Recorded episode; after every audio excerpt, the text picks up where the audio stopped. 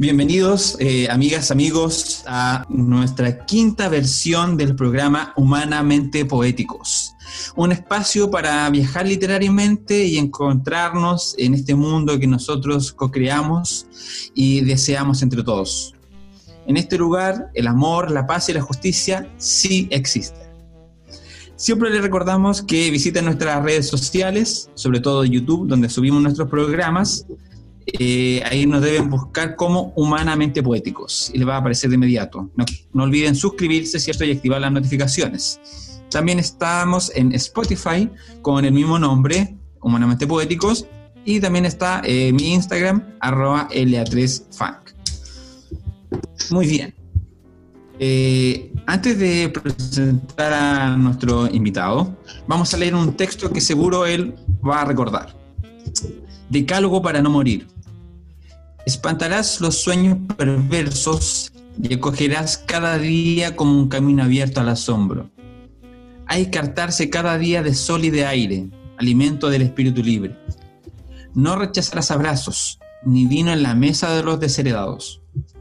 Emprenderás cada minuto como la mejor ocasión para escuchar y dar la mano.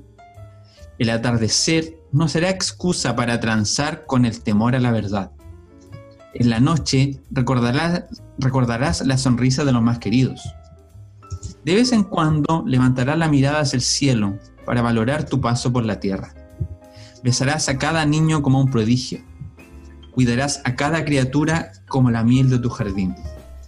Te levantarás una y otra vez contra las injusticias hasta que brille la ternura sobre las sombras de la inequidad. Esta obra es de don Gabriel Rodríguez, nuestro flamante invitado. ¿Cómo está don Gabriel? Hola, buenas noches Luis. Bien, gracias. Un poquito resfriado porque estamos en pleno invierno, pero en general soportando la pandemia además. Ah, muy bien. Diego, ¿cómo estás? Bien, súper. Estoy emocionado por un capítulo más y sobre todo por el invitado que tenemos hoy. Exacto. Vamos a poner un poco en contexto, vamos a leer, ¿cierto?, una breve reseña de don Gabriel.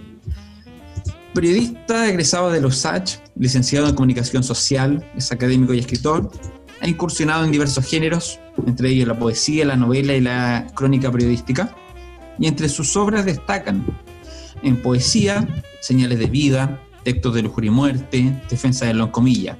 En narrativa, cultiva la novela El hombre que vino del, el hombre que vino del mar, Colonia Dignidad, Los crímenes de la secta. En crónica, Los archivos del silencio, el caso Urbina Méndez. Y Schaeffer y Colonia Dignidad, crónica de una secta hermética. Y obviamente debemos mencionar su más reciente obra. Que hizo junto con su eh, esposa Ana María Lepe, Hasta que la dignidad sea costumbre. Chile, las frases de la rebeldía. ¡Wow! Hoy tenemos a un gran, gran invitado, que es un escritor, como ya sabemos, de la zona de la región del Maule, y sobre todo aquí de la zona de San Javier. Y quisiera yo leer un prólogo Em, de Bernardo González, eh, del libro Faluchos, 30 poetas maulinos, y dice así. Aunque la última promoción de poetas acusa disímiles raigambres, ha logrado recoger y proyectar la herencia lírica de los autores precedentes, congregando en la región la expresión de distintas voces, existencialistas, lárica, barnacular, social, simbolista, hermética, etc. Lo anterior viene a potenciar al Maule profundo, a la maulinidad, como una reserva de la genuina poesía hecha al amparo de lecturas clásicas y modernas, del fervor, del entusiasmo, de la imaginación, de un paisaje rústico y generoso lleno de leyendas, costumbres, astros, ríos, pájaros, rostros amados y hondos pesares. Es así como dice la canción, la tristeza y la sequía, sin cuyas heridas el pan no es ángel, ni el amor florece sus besos verdaderos. Don Gabriel, quisiéramos eh, ya comenzar a surfear esta ola de ideas a esta conversación y quisiera comenzar con la primera pregunta. Eh, nosotros sabemos eh, que nuestro país tiene y existen abundantes poetas, creadores, fundadores de estilos, escuelas, corrientes y propuestas de influjo mundial, como el creacionismo, la antipoesía, el arismo, etc. Y nuestros representantes maulinos han marcado presencia en el desarrollo histórico de la poesía nacional. Hablando de los escritores maulinos, de momento contamos con un premio Nobel y cuatro premios nacionales de literatura y todos en el género poesía. Entonces nuestra creación poética se instaló por derecho propio entre las producciones más intrínsecas de la lírica nacional. Y según su visión, don Gabriel, según el sentimiento que nace luego de leer el Maule, por la voz de tantos escritores maulinos, ¿por qué cree usted que destacamos en la poesía? ¿Por qué la poesía? ¿Es acaso eh, primariamente el Maule una fuente de inspiración poética? Ya lo dice por allí Jerónimo Lagos Lisboa en su texto apunte. Dice, la eh, tarde en el Maule baña su belleza pensativa. Es decir, eh, esta belleza reflexiva que nos invita a pensar y pareciera que nos induce a la poesía. ¿Por qué el Maule y la poesía, don Gabriel? Uf, es una pregunta tremenda obviamente no tengo una respuesta completa, tampoco lo había reflexionado claramente. Pero mira, yo creo que hay algo de lo que dice Jerónimo Lago y que han dicho también otros escritores y poetas. El Maule constituye una especie de, subcultura dentro del país. Fue una zona de frontera durante mucho tiempo. Yo estoy trabajando una historia del sector donde vivo, que es Bobadilla, muy cerca del Maule. Y este fue durante 300 años la frontera entre el imperio inca, que llegó hasta acá, hubo una batalla mitológica con, los eh, aborígenes eh, mapuches, pero más bien del centro del país, que ocupaban del Maule hacia el sur, y, y, luego se constituyó en este mundo de frontera lleno de escaramuzas, el río Maule era un río tremendo. Los eh, conquistadores lo comparan con el río Tajo por su enormidad, por su, el volumen de agua que traía. Era muy difícil atravesarlo, al punto que eh, el camino real que pasaba por el sector de Nidivilo y después terminaba hacia el sur, hacia Concepción, eh, tenía un barco para poder atravesar el río, se llamaba el Barco del Rey y muy posteriormente eh, se traslada ese paso hacia el actual paso en Bobadilla, en la parte donde pasa la carretera 5 Sur. Entonces yo creo que hay una cultura que tiene que ver con, con este río mitológico, el río de las lluvias, con, con, la naturaleza tanto de la cordillera como de, la, de los Andes como de la costa. Eh, después hay toda una, una historia de bandidos en esta zona, que dan lugar a una tremenda narrativa eh, representada por Mariano Latorre. Y bueno, este es un país de poetas más que de narradores, al punto que algunos han dicho que en Chile prácticamente no hay novela, cuestión que yo no comparto. Yo creo que hay buenos novelistas en nuestro país, pero son menos. La mayor eh, cantidad es de poetas y los podemos encontrar en Constitución, en Curepto, en Tanguao, en, todas partes, en Talca, en, San Javier.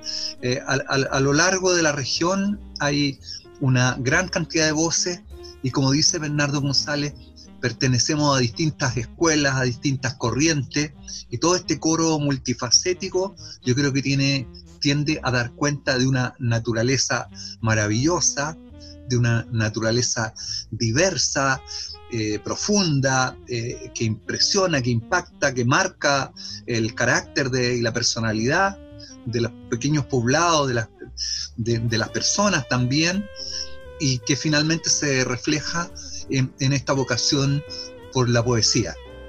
Yo participo a veces con mi señora en eventos folclóricos porque ella canta y me impresiona a veces ver cómo la poesía popular campesina también tiene esas voces profundas de la tierra, de la naturaleza, del viento, del monte, del puma en la cordillera, de la pesca en la zona costera. es algo que viene de muy atrás y que forma parte, yo creo que, de como de, la tierra sobre la cual la cultura va emergiendo y se va desarrollando. Claro, sin duda. Es, por ejemplo, lo que dice mm, este poeta mapuche, que de momento no recuerdo su nombre, pero... ¿El Licura no será? ¿Cómo? ¿El Licura? ¿El Licura no será? ¿El Licura No recuerdo puntualmente el nombre, pero eh, dice que si vienes a Chile, nosotros, nuestro patrimonio son las letras, no tenemos em, grandes ruinas que mostrar, unas pirámides como en México, pero sí, lo que tenemos, nuestro patrimonio, son las letras. Y claro, lo que eh, ha hecho un poeta en Vilches, em, Alejandro, si no me equivoco, em, con, un nuevo texto póstumo que se llama Poesía Reunida o Constanza Ortiz, con su nuevo eh, texto eh, también que, se llama Sonidos de la Aurora, y, precisamente es eso lo que usted dice, don Gabriel. Em, continuando con la conversación, sabemos nosotros que hoy estamos viviendo en la sociedad de la información, donde el conocimiento se ha democratizado, la letra es asequible, el, saber está interconectado y esto ha traído como consecuencia el sincretismo. Y por supuesto, esto ha abordado nuestros sistemas de creencias y ha tenido consecuencia en este. Es lo que dice Sigmund Bauman sobre esta modernidad líquida. Entonces, en este sentido, ¿cuál es el rol del relato hoy en nuestra cultura? y si está siendo efectivo el relato, la poesía, el texto, en cómo estamos nosotros defendiendo nuestra cultura, ya sea Chile o el Maule, de todas estas influencias externas. ¿Cuál es el rol del relato y si el relato está siendo efectivo como método de defensa de, nuestro sistema de creencias?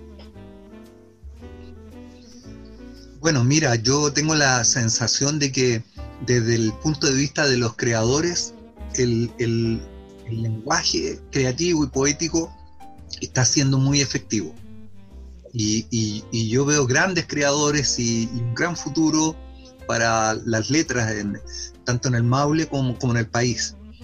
Pero lo que veo como complicado y difícil es cómo estas creaciones pueden traspasar el fenómeno de la globalización y el fenómeno del consumismo estamos enfrentando una cultura de que todo se compra y se vota. Todo y, en esta cultura en que todo es desechable, el libro y la palabra poética ha, pasado a pérdida. Eh, yo lo veo y, quiero ser franco y, y súper valiente, porque no tengo, no me interesa ser políticamente correcto ni tengo ningún interés que defender pero en mi propia comuna donde vivo hace 20 años, que es San Javier, los niveles de lectura son para ponerse a llorar. Eh, yo creo que ni las autoridades leen un libro una vez al mes. Es, es, es tremendo, es, es, dramático. Cuando vivíamos en Talca hace más de 20 años atrás, nos invitaron a una feria en San Javier que se hacía en el estadio en esa época, como sociedad de escritores, y vinimos porque insistieron que trajéramos libros. Estuvimos tres días pasaron miles de personas y nadie compró un solo libro, ni un solo libro. Y después cuando habían ferias del libro apoyadas a veces por el Consejo de la Cultura o qué sé yo, siempre la idea era saltarse San Javier, porque acá era perder el tiempo. Entonces es tremendamente penoso, no lo digo hablando contra San Javier, sino que esta cultura del consumismo, de lo liviano, de lo frívolo, de lo que viene envasado y que tú no tienes que digerir, ni reflexionar, ni profundizar, viene el discurso hecho y tú lo repites, eh, estás ganando la batalla. Eh, pero bueno, esta es una batalla de largo aliento, Eh, por ahora creo que vamos perdiendo por goleada, pero los fenómenos culturales y, literarios se mueven en las profundidades y, yo creo que la idea es apostar a largo plazo y nadar en las profundidades y, no eh, abatirnos porque en la superficie haya, haya mucho, mucha, mucho ruido. Claro, claro. Estamos en una sociedad que ha cambiado. Chile ha cambiado, como dice usted, también el Maule, San Javier ha cambiado. Pero pensemos que venimos de un siglo XX absolutamente catastrófico y demencial. Guerras mundiales, genocidios, lanzamiento de bombas atómicas, catástrofes naturales y agitadas tensiones tanto políticas como del conocimiento, el logos. Y en este escenario es cuando eh, em, Tomás Eliot dice en su texto La Tierra Baldía, dice que la sabiduría hoy la hemos degradado a conocimiento y el conocimiento a información. Algo lamentable y como usted dice que ha tenido lugar. Pero es aquí donde yo quisiera preguntar, esto sin duda ha pasado con nuestra literatura. ¿Es así, es así tan radical? ¿Y eh, cómo nosotros, si es así, em, debemos o cómo nosotros volvemos a dotar al texto de esta virtud. ¿Acaso debemos apuntar a ciertos objetos líricos en, particular? Y si no es así, ¿hacia dónde se debe apuntar? ¿Hacia estilos pasados o reinventarse, reinventar el texto hacia nuevos horizontes? Bueno, mira, mi, mi impresión, yo me muevo un poco en esa lógica, no sé si estoy en, lo correcto, pero tú mismo lo decías, estamos en una cultura extremadamente líquida. Eh, lo que hoy es, eh, mañana no, los, no será. Eh, la información de los griegos es cada día más tremenda. entonces mi impresión es que volvernos hacia el pasado no tiene mucho sentido salvo para reconocer, homenajear, en fin, y valorar lo que se sembró, lo que sembraron nuestros antecesores, que eh, fue gente tremendamente valiente, profética en su época. Pero yo creo que hoy día hay que eh, reelaborar los lenguajes y, repensar también los mensajes. Eh, tengo la sensación que si uno quiere hacer contacto con el hombre actual, que vive en esta modernidad tan líquida, tenemos que movernos también con, un poco con sus, eh, con sus códigos, con los códigos de, la modernidad y, con códigos relativamente dinámicos. Eh, y eso significa hablarle al hombre de hoy y particularmente a las nuevas generaciones con, sus propios códigos. De otra manera, creo yo que corremos el riesgo de quedarnos en una isla eh, hablándonos a nosotros mismos o, aplaudiéndonos entre el, creemos que, que, lo hacemos muy bien, pero desconectado absolutamente de un mundo que es cada día más veloz. Claro, y de hecho usted mismo lo dice la palabra, lo dice moderno, modernus, nuevo modo. Tenemos que adaptarnos a este nuevo modo de ver. Y yo soy un convencido de que estas nuevas visiones deben salir aquí, en Occidente. Por ejemplo, en Chile, nosotros no tenemos más nuestro país eh, que ocho generaciones, 200 años. Em, entonces tenemos esta fuerza joven, este instinto joven, este instinto poético de creación. Y yo creo que aquí es donde la poesía, el texto se debe reinventar. Y sobre todo en Chile, de esta tierra de, poetas. Como, eh, mencionaba, siempre escucho a algunos extranjeros cuando les mencionan Chile y dicen Chile lo solo conocemos por dos cosas, por Pinochet y por Neruda. no hay muchos referentes más, lamentablemente. Así es. Bueno, don Gabriel, ya entrando a tierra derecha, eh, eh, futbolísticamente hablando, vamos al área chica. Eh, nos gustaría evidentemente hablar de, de, su trabajo, de su producción literaria, poética, Y me gustaría que abordáramos dentro de su vasta obra eh, tres tópicos, a lo menos. Eh, San Javier, Colonia Dignidad y el estallido social. Y de San Javier, bueno, me gustaría eh, leer un, texto que usted publicó acá, ¿cierto? en este libro que hizo con don Pedro, ¿cierto? Zúñiga, que es San Javier de Loncomilla, Palabras con Historia que también usted, ¿cierto?, se refiere a San Javier a través de este otro texto, ¿cierto?, Defensa del Loncomilla. Entonces me gustaría leer eh, el que habla sobre los ranchos campesinos. Chile limita al centro con la injusticia. Un camastro y varios niños dormitan en tinieblas. Aroma miseria ronda el triste cuarto, donde flamea el fogón de la manteca y el pan oscuro del hambre don Gabriel, a lo largo de sus textos, describe poéticamente el pueblo, San Javier, la comuna, reluciendo lo que a veces por costumbre, a veces eh, por olvido, lo obviamos o lo damos por sentado. No le damos la atención a veces. La municipalidad, el teatro, el mercado, el liceo, Niribilo, los puentes, el río, en fin. Eh, a partir de su observación del entorno, de lo que es San Javier, eh, para usted, ¿qué puede, con, sus palabras, qué es y qué significa pertenecer a San Javier de Loncomilla?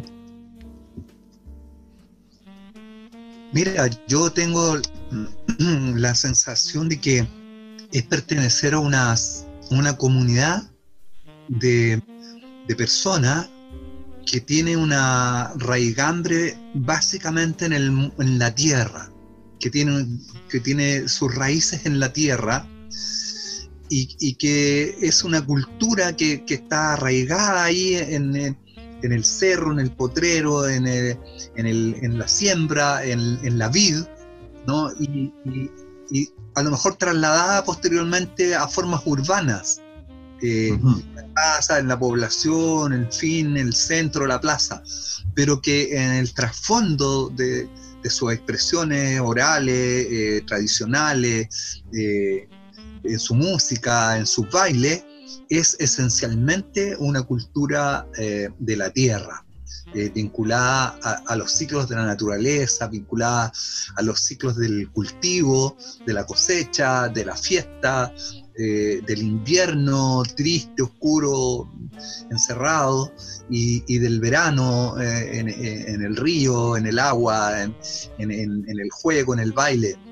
Eh, esa sensación de, que eh, San Javier es, una expresión de ese tipo, es una expresión cultural, tal vez más acabada, más moderna, más sofisticada, pero esencialmente de una cultura rural. Bueno, eso eh, lo, vamos a abordar en otra, eh, esa coincidencia que usted tiene. Eh, hay otros poetas que también la abordan, que eso es interesante. Pero también me gustaría hablar, eh, don Gabriel, de su faceta más, podríamos decir, política, ¿cierto? Una postura más social, que es, por ejemplo, la colonia de dignidad. A través, usted lo abordó desde la crónica periodística y desde la novela. Usted habla de la congregación de Paul Schaeffer, los abusos, la tortura. Eh, ¿Por qué usted decidió centrarse, cierto, y, adentrarse desde una perspectiva literaria y no literaria a la vez en el mundo de Colonia Dignidad? Sí, mira, eh, ahí, hay un, tema muy, muy relevante para mí. Eh, te iba a mostrar la, la novela que tú mencionaste, Colonia de Dignidad, Los Crímenes de la Secta, eh, publicada hace un par de años atrás por Elena Ediciones. Aquí la eh, tengo, mire. Ah, sí, tú también la tienes. Sí, muy bien. Mira, ahí hay un tema, eh, no sé, yo no, sé si creer o no en el destino y en estas cosas, ¿no? No, no tengo una claridad mental respecto a esos temas, pero Colonia de Dignidad es un tema que, es, que yo me he topado con ella y ella se ha topado conmigo varias veces.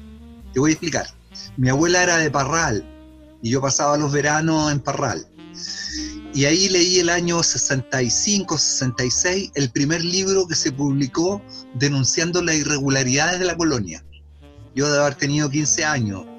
Mm. Eh, una que lo escribió, después le, dieron un balazo en la plaza de Parral y lo pasó pésimo. Mm. No pasó nada. Y, las tropelías de Colonia Dignidad siguieron sucediendo en, este país con impunidad total. Eh, y después del golpe de Estado, me tocó ser detenido junto a un grupo como de 40 talquinos del año 75 y nos llevaron a Colonia Dignidad. Por lo tanto, tuve una experiencia personal también directa eh, de vivir lo que era el horror de estar detenido durante siete días en, ese lugar que era ocupado como lugar de, tortura, de interrogación por la dictadura militar de la época.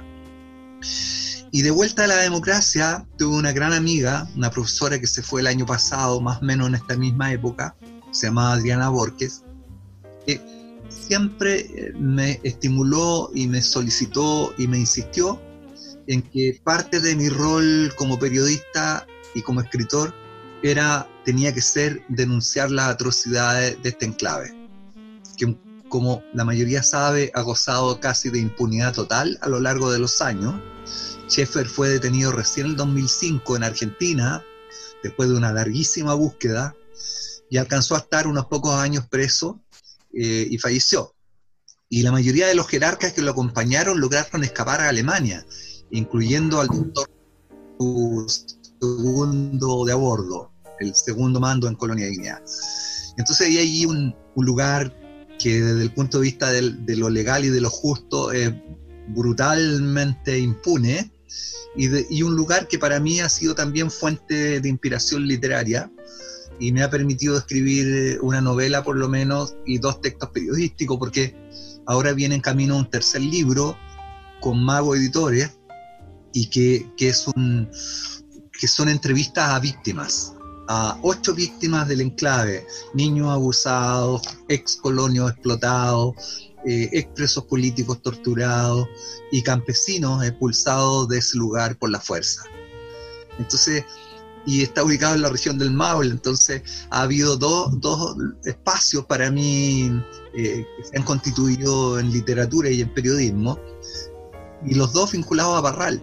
Por un lado, el horror de Colonia Dignidad, y por otro lado, el Premio Nobel de Literatura Pablo Neruda, con lo bueno y lo malo que uno pueda pensar respecto a él, pero está ahí, es, es un fenómeno, existe, digamos.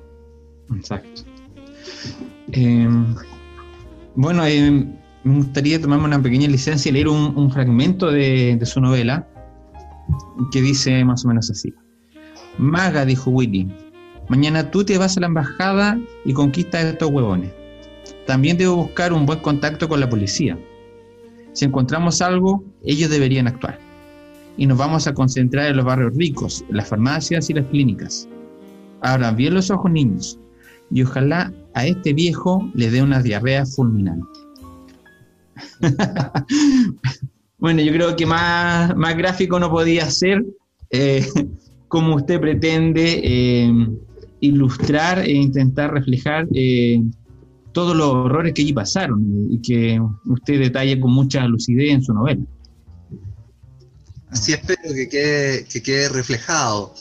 Tú sabes que ahí sucedió un fenómeno bien extraño y es que siendo Schaeffer el hombre más buscado de Chile durante siete años, se escondió el año 97 cuando los tribunales empezaron a buscarlo por abuso y, y violación de menores y fue descubierto en 2005 escondido en Argentina gracias a la participación de un equipo periodístico eh, bueno, y hay muchas dudas, y en fin, los periodistas dicen gracias a nosotros y los policías dicen no, si ya lo teníamos, lo teníamos listo.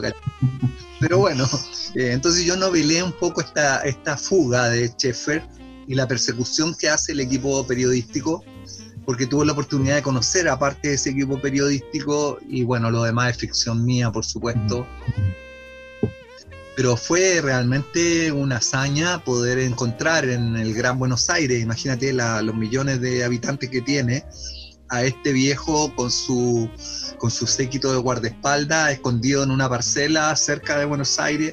Eh, no fue tarea fácil, era encontrar una aguja en un pajar.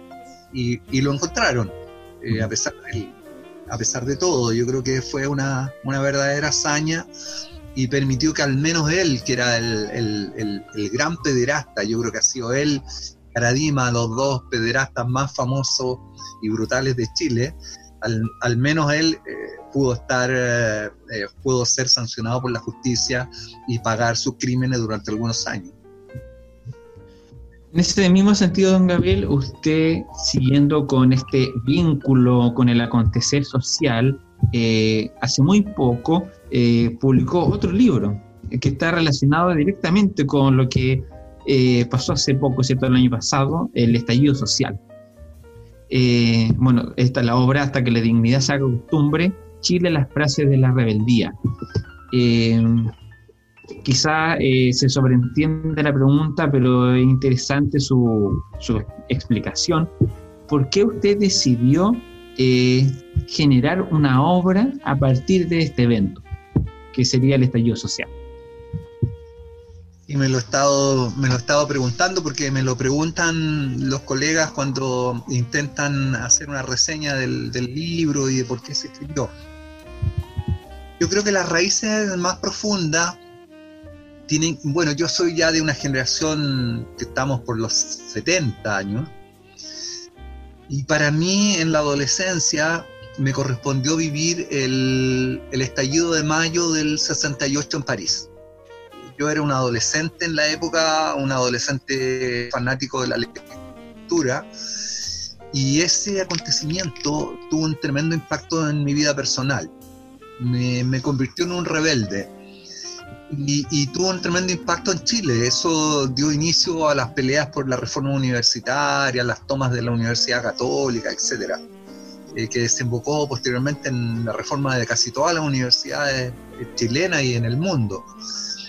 Y en marzo, después de, haber participado en muchas manifestaciones en San Javier, pacíficas todas, en algún minuto pensé que algunas de estas frases van a permanecer en la memoria histórica del país. Y que era interesante hacer un trabajo de rescate y de poder eh, eh, preservarlas a través de una publicación. Y entonces nos pusimos a trabajar con Ana María en compilar la mayor cantidad posible y posteriormente tuvimos que seleccionar porque era imposible publicarlas todas por un tema de costo. Eh, y llegamos a las 70 más o menos que son las que están contenidas en el libro, que en nuestra opinión son las más emblemáticas, las, las que tienen mayor sentido del humor también, algunas geniales, muy creativas, las que expresan mejor eh, las demandas también de los distintos sectores, porque aquí hubo una expresión masiva que, lo pedía todo de alguna manera, eh, ¿cierto? Imposible responder a todo. Pero eh, yo creo que tenía también esa gracia como de, la masividad y en los casos en que nosotros por lo menos nos tocó participar, incluso organizar algunas de ellas, eh, era una manifestación de alegría, era una explosión de democracia después de 30 años de democracia en que se habían estado callando y soportando estas demandas y que explosionaron eh, en un minuto y, yo creo que, que, en general ha sido bueno para el país, a pesar de algunos excesos que, que yo no comparto. Eh, pero ha sido bueno poner en la palestra lo, lo, que el país espera, lo que el país sueña, y, esto va a marcar el futuro, nos guste o no. Yo creo que estas frases, estas demandas van a ser parte de cualquier programa de gobierno en el futuro. No, no puedo entender que vengan gobiernos que, que echen esto a un lado y simplemente se hagan los lesos y no consideren las expresiones de la ciudadanía. Y, don Gabriel, ¿algunas que usted tenga en la retina que haya encalado en usted en este trabajo, cierto, recopilatorio, que nos pueda mencionar un par? Bueno, mira, todas las que, las que tienen que ver con, por ejemplo, la necesidad de inclusión eh, de los discapacitados, tenemos una hija discapacitada, nos llega mucho ese tema, o de la diversidad sexual. ¿no? Por ejemplo, la frase, eh, eh, me costó más salir del closet que venir a la marcha o algo así, ¿no? En ese, en ese espíritu.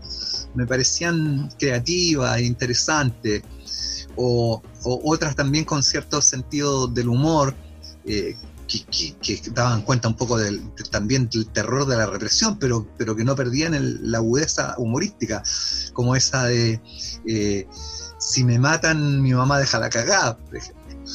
Claro. me parecían muy geniales esas esa, esa expresiones. O no me ocurrió nada, pero aquí estoy, ¿cachai? bueno, de esa y, las realmente tremendamente valorables y emblemáticas como hasta que la dignidad sea costumbre, que me parece que es una síntesis genial de lo que espera cualquier ciudadano en un país, tener una vida digna y punto. Eh, bueno, yo creo que hay, hay muchas, varias de ellas, yo creo que van a quedar en la memoria colectiva del país. Bueno, don Gabriel, continuando con, con este viaje, eh, nos gustaría también adentrarnos un poco en, en, nuestros predecesores literarios y para ello hablar solamente de un par dado el tiempo, pero son muy relevantes estos eh, escritores. Eh, me gustaría partir con una cita de Octavio Paz, que dice algo que usted mencionó hace un momento. La libertad no necesita alas, lo que necesita es echar raíces. Eh, en base a esto, eh, las raíces que nuestros escritores, ¿cierto?, echan tierra y lo traducen a través de la palabra, me gustaría que hablásemos de Jerónimo Lago Lisboa, ¿cierto? Parque homónimo, ¿cierto? Ícono, eh, de don Jorge González Bastías, y una voz femenina, quizás eh, la menos conocida, pero no por ello la menos importante, Janet Sepúlveda. partir por Jerónimo Lagos, dado que es nuestro bate, ¿cierto?, más conocido, el colegio, ¿cierto?, el parque. Esperemos que la comunidad lo conozca un poco más, si no, vamos a aportar ahora un momento. Eh, voy a leer solamente un par de fragmentos de algunos de eh, de sus obras. Triste o feliz, al más terco dolor sumó mi clara jerarquía ancestral su residumbre, e intacta gravitó sobre la rumbre del desaliento su altivez preclara. Triste o feliz, la vida se alquitara y en ella, al decantar la pesadumbre, quedó más viva la pequeña lumbre, que en mi cabal serenidad se ampara. Esto corresponde a un libro que lleva ese nombre, por eso lo quise elegir, que es La pequeña lumbre de Jerónimo Lagos. Jerónimo Lagos, don Gabriel, eh, como, usted ya sabe, él lo que hace es una poesía íntima, eh, que habla de la fugacidad de la vida, de los amores, de San Javier. Y a la vez, eh, Jerónimo Lagos también cultiva bastante lo que es la estructura poética. Él juega mucho con, eh, con el soneto, el soneto al revés también. Entonces, él, bueno, fue presidente de la Sociedad Chilena de Escritores, vivió mucho la bohemia San Javierina a nivel literario. Entonces, para usted, cuál sería eh, el valor, ¿cierto? Y las características por las cuales nosotros como sanjavierinos debemos conocer a Jerónimo Lago Lisboa. Bueno, mira, yo creo que él sin duda es una figura que forma parte de una generación, de, todo un grupo de poetas de la época. Eh, eran además muy amigos con, González Bastías, eh, se admiraban mutuamente se, eh, compartieron juntos además en Santiago, la, bohemia santiaguina en un periodo. Eh, González Bastías se retiró y se volvió al pequeño pueblo, a su pequeña aldea de Miribilo antes que Jerónimo Lago. Jerónimo Lagos tuvo una presencia importante en la capital, fue, como tú decías, presidente de la SECH, de la Sociedad Escritores de Chile, fue tesorero antes muchas veces, él tenía una muy buena situación económica, era hijo de un, comerciante, entiendo, eh, tenía un gran bienestar. Yo creo que es, es un hito relevante en la cultura de nuestro San Javier. porque él expresa, junto con González Bastías, eh, este lenguaje de la tierra, este lenguaje del pequeño poblado, estas relaciones íntimas entre el hombre y la naturaleza, entre el hombre y el hombre. Eh, yo creo que es, es sin duda una, una figura y, y además yo he conocido pocas como González Bastía, he leído bastante sobre su vida y he conocido pocas personas donde se reúnen tantos méritos, méritos literarios, pero también méritos personales, generosidad. Eh, imagínate el, parque Jerónimo Lagos, que es tal, vez el pulmón verde más importante de la comuna de San Javier o del pueblo de San Javier, eh, donado por, por, el poeta. Eh, el hogar de ancianos que existe al lado, también donado por la esposa del poeta. O sea, eran personas que además de, de ser, eh, de, que marcaron una época en, la poesía, eh, también son personas grandes de alma, grandes de espíritu, y, yo creo que merecen un mejor lugar que el que actualmente tienen. Merecen ser conocidos y admirados como parte de la tradición cultural sanjavierina y yo creo que lamentablemente hoy día no tienen el espacio que, se merecen. Pero yo espero que en el futuro lo tendrán. Algo se hará, eh, don Gabriel, no se preocupe. Hemos tratado de contribuir a eso. Eh, además de lo que tú dijiste, Luis, sería interesante tal vez para las nuevas generaciones conocer a otro poeta que murió muy joven y que está también en el parque Lago, eh, Barría y Larrazábal, un poeta que murió a los 25 años, producto de la tuberculosis, y que curiosamente entre las anécdotas literarias, él fue contrincante de Neruda en, los amores universitarios. Es, eh, bueno, Neruda se quedó finalmente con, la, con la niña, eh, porque lamentablemente nuestro Raimundo Echeverría tenía esta enfermedad muy grave y cada cierto tiempo tenía que internarse en un sanatorio para recuperarse, hasta que finalmente no se recuperó y perdió la vida. Exacto. Eh, sin duda que fue muy importante recordar también a, Raimundo, porque como bien dice usted, eh, fue un, gran amigo también de Jerónimo Así es. Eh, me gustaría, perdón, Gabriel. Eh, me gustaría hablar también de eh, Jorge González Bastías, de Nidivilo, como bien menciona usted, y leer también un par de, fragmentos de, su obra. Bueno, esto aparece en El Viejo Gonay y otros cantos que hizo en antología, ¿cierto? Jorge González Bastías, pariente de don cierto Jorge González. Bueno, hay un fragmento que dice, al Maule, el río amado, a las sombras humanas que vagan añorando por sus tierras ahora infecundas. El viejo Guanay. Me fui de aquí, Señor, hace 30 años, y vuelvo solo por mirar estos cerros abruptos, este río, estos caminos de mi mocedad. Hay en mis ojos un encantamiento y no me canso de mirar. No está la casa donde yo vivía, los almendros están. Las gentes de hoy tal vez no me conozcan, y pasaré y dirán, un viejo, un viejo, ¿quién lo ha visto nunca? Y luego nada más. Pero cuando florezcan los almendros y lleguen vientos ásperos del mar, la tierra que labró mi brazo joven, quien era yo, dirá. El río en sus corrientes del invierno mi voz recordará Isa, vuelta al trinquete, remo, suelta. ¿Y pudiera no recordar? Bien, Jorge González, como pudimos ver a, grandes rasgos, ¿cierto? Dado el poco tiempo, es interesante cómo eh, tiene un relato o una poética nostálgica, donde nuevamente recurre al entorno como medio de expresión, generando una enunciación él alude a animales, a un buey, ¿cierto? al río, a la vertiente, a las mariposas.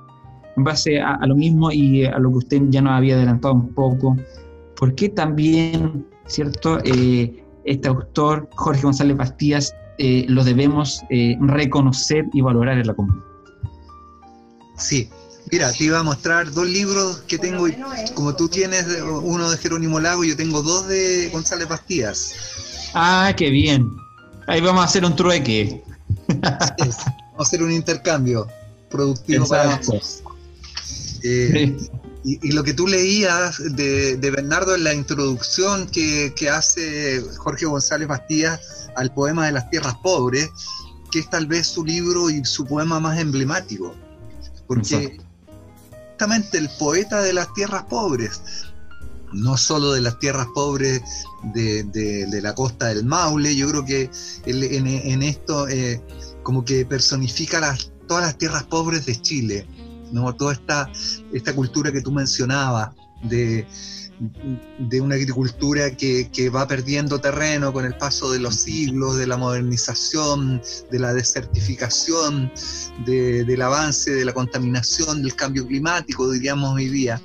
Eh, y cómo tierras que antes eran muy productivas hoy día ya son infecundas. Eh, es el canto de, esas tierras, de esos campesinos olvidados, de esas familias distantes de, los centros culturales. Eh, y yo creo que él recoge, eh, recoge esa cultura del guanay, como, como tú leías en, ese texto de Bernardo. ¿no? El guanay que era que era el, que llevaba las lanchas, los, botes, las balsas que viajaban entre eh, Villalegre, que era el, último puerto, eh, pasando por San Javier y terminando en Constitución.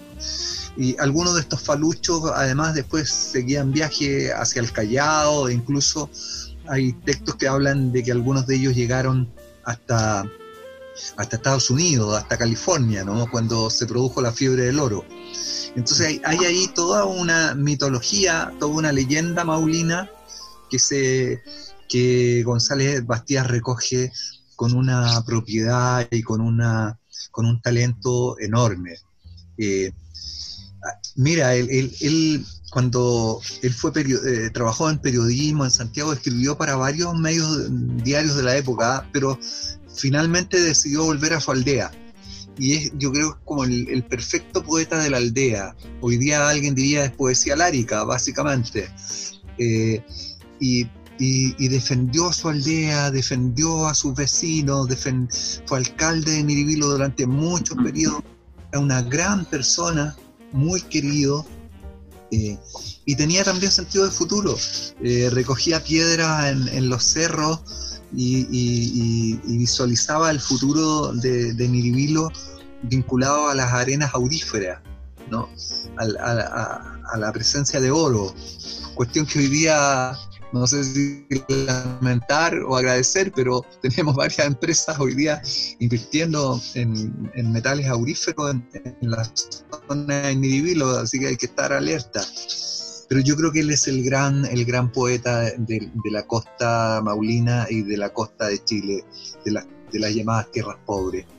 Eh, agregaría más, no es solo de las tierras pobres, de alguna manera también él fue la voz de los pobres, de los más olvidados, de los, de los que no tienen voz en, nuestra cultura.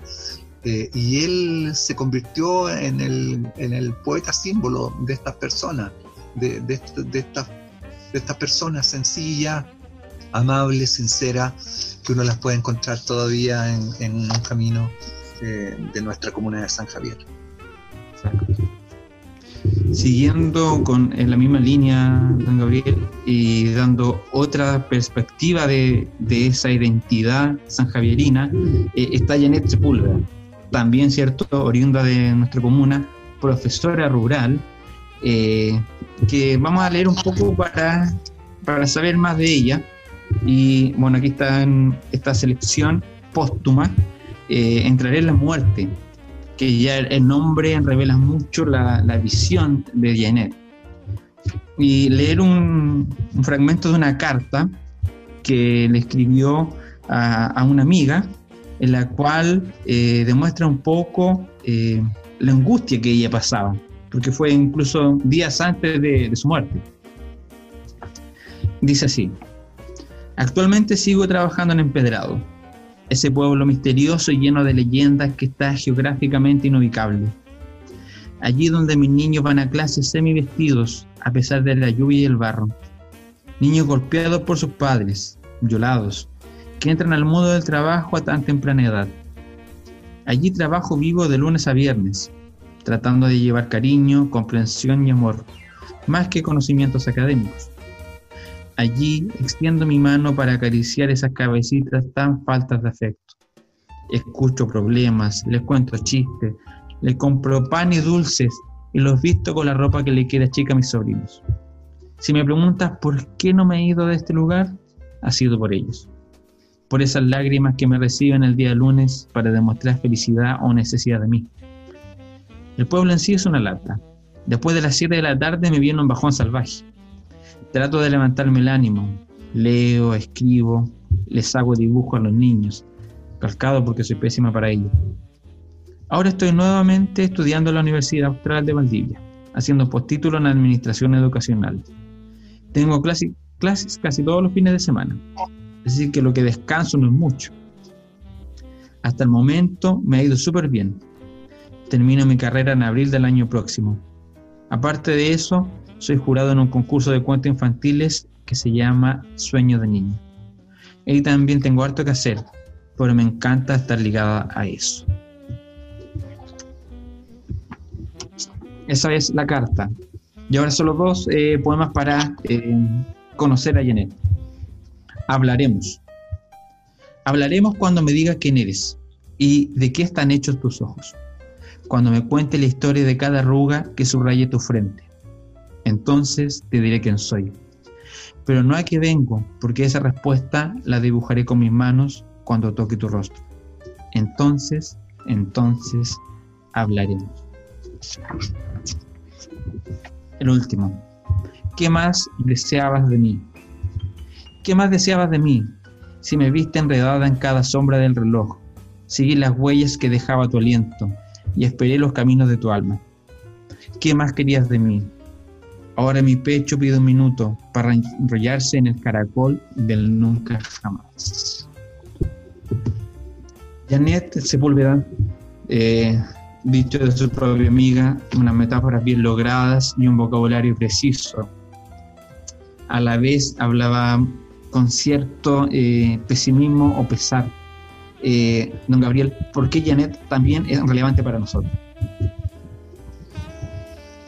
Oh, has tocado una, fibra muy importante para mí, para, para, para mí y Ana María, porque fuimos muy amigos de Janet porque llegaba frecuentemente a nuestra casa y se quedaba cuidando a las niñas y nosotros podíamos salir un rato. Eh, era profesora de lenguaje y comunicación, un poeta, inquieta, una mujer hermosa además, llena de vida. Y la última vez que la vi habíamos quedado juntando tomando un café una semana antes y después falleció trágicamente. Yo creo que ella es la poetisa trágica de, San Javier y del Maule y, no ha sido valorada suficientemente. Eh, fuimos a Empedrado a presentar este libro y después pude colaborar con Mario Meléndez en la publicación del libro póstumo de, Janet. Eh, mira, yo creo que Janet es, eh, como conversábamos de, de Larrazábal, del, del poeta también trágico Raimundo Echavarría y Larrazábal, Janet Sepúlveda es también una poetisa trágica. Eh, apenas alcanzó a esbozar su, obra, apenas alcanzó a publicar un breve libro, un breve poemario. gran parte de su poesía o una pequeña parte de su poesía permanece inédita, pero ella falleció tan joven y de manera tan misteriosa, tan extraña. La justicia investigó durante mucho tiempo, pero no pudo llegar a, conclusiones muy, certeras finalmente. Eh, y, eh, existe la versión de un suicidio, pero también hay muchas dudas y hay muchas interrogantes pendientes. Yo creo que va a quedar ahí como un misterio la muerte eh, trágica de Janet en Empedrado, en, el pueblo donde ejercía como profesora. su, poesía es tremendamente femenina, eh, es tremendamente comprometida con el ser humano. Ella, era de raigambre eh, cristiana, eh, incluso políticamente vinculada al Partido Demócrata Cristiano, entonces tenía esta sensibilidad por, los seres humanos, por, los niños, por los más frágiles, por los más débiles. en fin, una, gran amiga, inolvidable amiga, eh, que yo creo que también merece tener un lugar muy distinto al olvido que hoy tiene en su comuna de San Javier. No tuvo el reconocimiento en vida, como no lo tiene casi ningún poeta en Chile, o muy poco en vida, y tampoco lo ha tenido eh, en su muerte.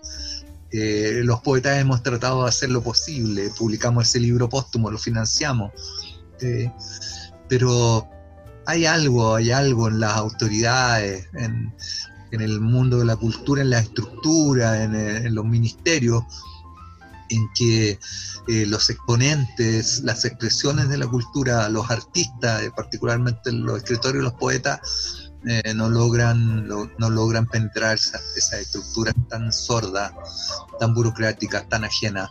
¿no? el, Chile de los poetas sigue siendo un Chile ancho y ajeno para los propios escritores y poetas de este país. Para, muchos, como algunos de los grandes poetas vigentes hoy día, eh, Chile es, eh, es, gracias a la poesía. De hecho, Chile nació con, el poeta, con el poeta español, ¿no? que, le cantó a, nuestro pueblo mapuche en la Araucana. Y, después dicen algunos que, Chile es, una creación de Neruda, y también seguramente de, Roca y de Parra y de Gabriela, ¿no? Eh, pero el pago que tienen en general los poetas, las poetisas, es el pago de hecho. Y eso es penoso y a pesar de los pequeños avances, básicamente no ha cambiado mucho. Y eso es triste, es lamentable. Pero don Gabriel, como usted sabe, y como es un ente activo, no todo está perdido. Es así como podemos decir de que San Javier gratamente eh, ha tenido un auge, ¿cierto? Un estallido cultural bastante interesante. Eh, hay muchas agrupaciones que han germinado eh, a nivel deportivo, social y cultural. Solo por nombrar Loncorremillas, Conciencia y Acción Loncomilla, Espacio Cultural Minjunge, Doble Giro, tema circense, Javier Tobar, el dúo Amus, Poeta Ladrón, en fin. Eh, afortunadamente San Javier está en, ese germinar, es como una primavera, ¿cierto? Cultural. Y la literatura no es la excepción. Es así como ha surgido un movimiento literario en San Javier, el cual es el Círculo de Lectores y Escritores de San Javier de Locomilla, eh, del cual, cierto, eh, tenemos eh, el honor de formar y esperemos que mucha gente más se sume. A partir de esto mismo, de este movimiento, don Gabriel, si usted nos pudiese mencionar cómo surgió, qué diagnóstico se hizo para que se gestara esta agrupación, hablar un poco de los integrantes, y mencionar de que esta agrupación afortunadamente no solamente está eh, en la discusión teórica o la reflexión poética, sino que también ya tiene un libro a su haber, ¿cierto? Que es la antología poética Letras del Maule. Entonces, si nos pudiese contar un poco, don Gabriel, de lo que es esta agrupación, los integrantes y eh, el, libro que lleva a su haber.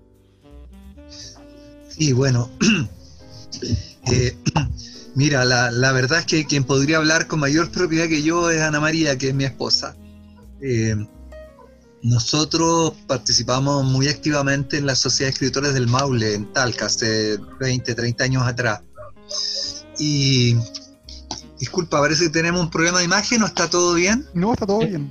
Está todo bien, si no hay problema. Yo un problema acá parece. ¿Me escuchan? Sí, sí, todo bien, sin problema, don Gabriel. Yo tengo un problema de imagen, pero voy a seguir como si nada pasara. Cualquier cosa la avisamos.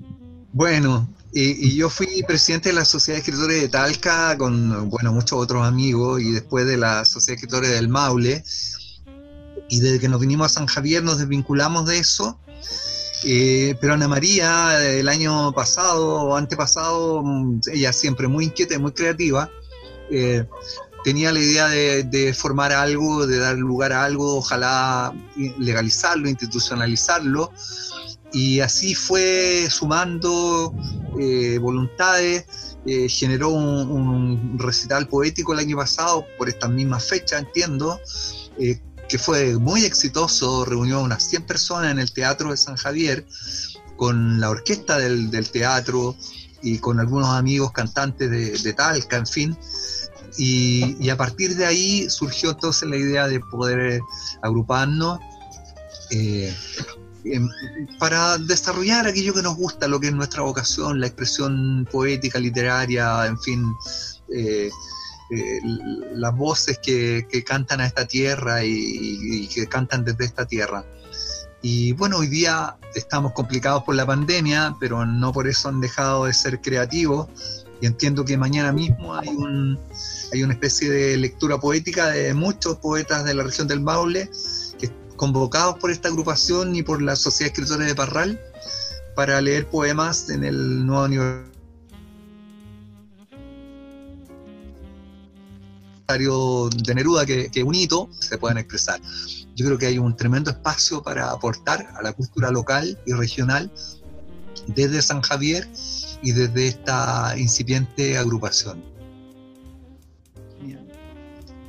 Qué bueno, don Gabriel, que... ahora nos perdimos. Sí, no, estaba todo bien. Ah, bien, bien, ya. Yo tengo problema de conexión, parece. Ya. Sí, pero hasta el momento no hay interferencia. Eh, don Gabriel, para, para ir eh, ya finalizando, eh, le queremos pedir que por favor usted nos lea algo de su creación que estime conveniente, una selección que usted tenga a mano, que usted diga que quisiera leer. Uno o dos textos que usted diga, bueno, son los que yo ahora quisiera dar a conocer y compartir. Claro, con el mayor gusto. Me cuesta siempre leer mis textos y, en fin, pero bueno, eh, hay que hacerlo. Voy a leer uno de este libro eh, que es casi el último de poemas que publiqué, que se llama El último café. y, no tienen título, pero este comienza con el siguiente verso. Las incontables fronteras de Chile lo voy a leer, es muy breve. Las incontables fronteras de Chile son dos. El cielo infinito, largo como la cueca de Chile, y violeta la ausente. Las calles, grandes para algunos, explotan en los conventillos de Chile, oscuros como la muerte, en la promiscuidad de los virus. Allí transitaron nuestros abuelos casi descalzos, a punta de cepos y sindicatos.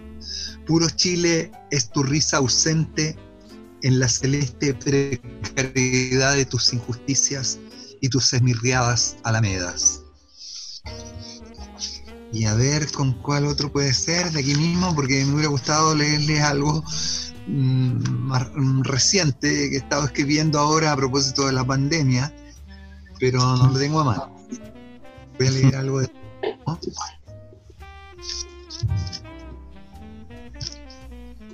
siento que ya son textos un poco viejos, eh, dos o tres años atrás, pero en fin, tienen ese... Este tampoco tiene título, está en, en la página 5 y dice así. Habló Dios por fin y dijo, no soy el Dios de los cielos, sino el de los abrazos y las manos. No me seduce la palabrería hueca ni la piedad de fin de semana soy la pasión por la verdad y la justicia. Felices los censurados por sus acciones, dichosos los que se consumen en la soledad de los justos y repudian las falsedades de los poderosos. Déjeme decirle que eso no tiene nada de antiguo ¿ah? ni de viejo. sí, no sé, en realidad no sé, ya no sé mucho. Totalmente vigente y como dice usted, don Gabriel, de hecho, La persona que hace poesía tiene eso, tiene la pasión. No estoy muy convencido de, eh, de la frase que se dice por allí de que la poesía va a salvar al mundo. Pero de lo que estoy convencido es que el mundo no se salva si no se hace poesía. Así que eh, me encantó esta conversación en la que hemos surfeado esta ola, hemos divagado, hemos ondulado desde el concepto poesía, luego nos fuimos a lo micro, hasta esta zona, hacia lo más intrínseco de nuestro suelo, es, como lo que dice el texto de Neruda, Nacimiento, que dice, son cosas que no son historia, son cosas que son territorio, que son suelo. Es... Eh, aquí como ha sido genial esto, donde hemos mirado hacia el pasado, pero con proyecciones al futuro, porque es allí donde hemos de pasar el resto de lo que nos queda. Entonces, muchas, muchas gracias, don Gabriel, por haber atendido esta invitación, esta grata conversación también que tuvimos. LA3, nos veremos en otra ocasión en el próximo capítulo, que ya será el sexto. Recuerden seguirnos en nuestras redes sociales, Poéticamente Humano o Humanamente Poéticos. Ahí hay un hiperbatón interesante. Así que nos despedimos. Muchas gracias nuevamente, don Gabriel. Adiós. Gracias a ustedes. Ha sido un gusto. Que esté muy bien. Hay un mundo humano sin poesía, eso es. Exacto.